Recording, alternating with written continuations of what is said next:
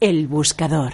Saludamos a, a, Raúl Álvaro de eBroker. Hola Raúl, ¿qué tal? Muy buenas tardes. Hola, muy buenas tardes Fernando, ¿qué tal? ¿Cómo estás? Tú o vosotros en eBroker son nuestros guías en el mercado de divisas. Hoy, hoy tú nos dirás qué hay que hacer con las liras turcas.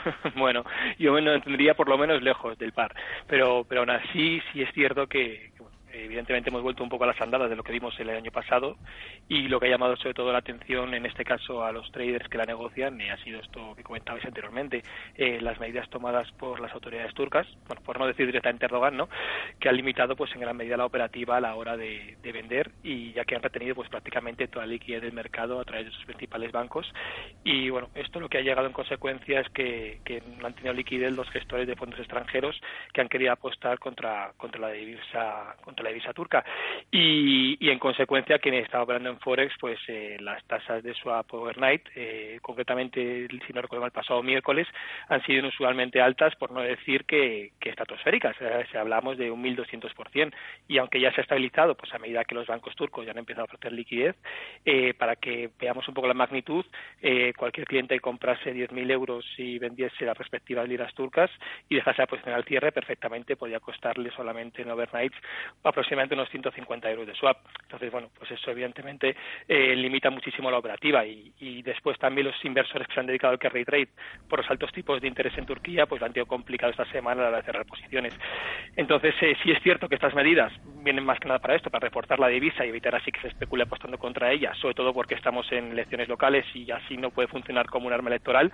Pero bueno, vamos a ver qué ocurre porque si al final, si el, AK, el AKP, el partido uh -huh. de Erdogan, pues continúa controlando las grandes ciudades, eh, Ankara o Estambul, y aunque sean elecciones locales, si desde luego volvemos a lo mismo, como decía antes, el año pasado, si continúa con su discurso de que, que, está en este caso volviendo a hacer hincapié sobre los tipos de interés bajos, a pesar de que la inflación tenía dos dígitos y la debilidad de la lira pues es latente otra vez, eh, pues eh, lo que está haciendo es que lleve la desconfianza a los inversores y estén refugiando sobre todo en el dólar y en el oro. Entonces vamos a ver cómo va, uh -huh. cómo va funcionando la lira. Desde luego estamos hoy eh, 1.32 arriba respecto, o sea, el dólar respecto a la lira y, y si rompe 5.70 podríamos irnos incluso hasta los hasta las 6 eh, liras por dólar. Pues seguiremos atentos sobre todo por lo que le pueda afectar en este caso a Garanti.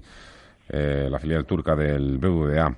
Raúl Álvaro y Broker, muchísimas gracias como siempre. Buen fin de semana, hasta otra. Nada, igualmente a vosotros. Hasta luego, adiós. Inversión a fondo. Inversión a fondo hoy con Carlos Alosete de Finet. Hola Carlos, ¿qué tal? Buenas tardes. Buenas tardes, Fernando, ¿cómo estás? Nos traes hoy un fondo de Bayern Hall, ¿no? Justo, os traigo hoy el Bayern Hall flexible. Uh -huh. Es un fondo que, bajo mi parecer, pues encaja muy bien como elemento de, de diversificación y sobre todo pues para aquellos inversores eh, conservadores que ahora con el actual panorama de la renta fija pues no encuentran dónde meter ese dinerillo que tienen por ahí, pues es una es una buena una buena opción, vaya. Uh -huh. el, el, objetivo que busca este vehículo pues es eh, proteger el capital a medio plazo bajo la filosofía de inversión en, en valor o value investing, ¿vale?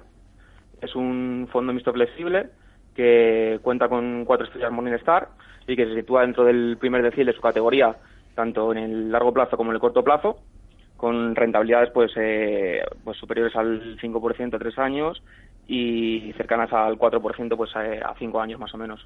Uh -huh. Es cierto que el, que el vehículo pues se lanzó en octubre de 2017, pero previamente pues la gestora ya utilizaba la misma estrategia en Pigmanor Cap, de la que han extrapolado pues el, el track record, ¿vale?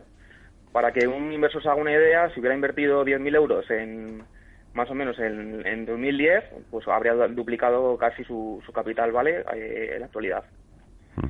El, el, fondo busca obtener la máxima rentabilidad ajustada al riesgo a través de, inversiones en, en, las ideas de mayor convicción del equipo, tanto en bonos como en acciones. Y mm, su gestor Rafael Valera pues eh, dispone pues de flexibilidad pues para aumentar la exposición pues, a renta variable que desde el lanzamiento pues eh, se ha situado más o menos entre el 0 y el 50%, ¿vale? Actualmente pues eh, la cartera tiene se encuentra invertida en un 55% en bonos, un 44% en acciones y, y un 4% en liquidez.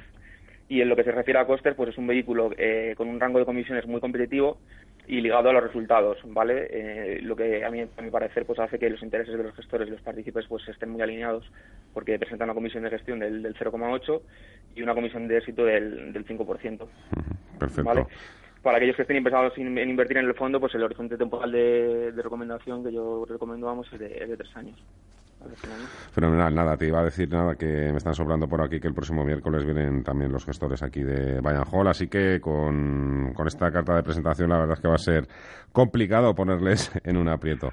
Carlos Alosete de Finet, muchísimas gracias. Cuídate mucho, un abrazo.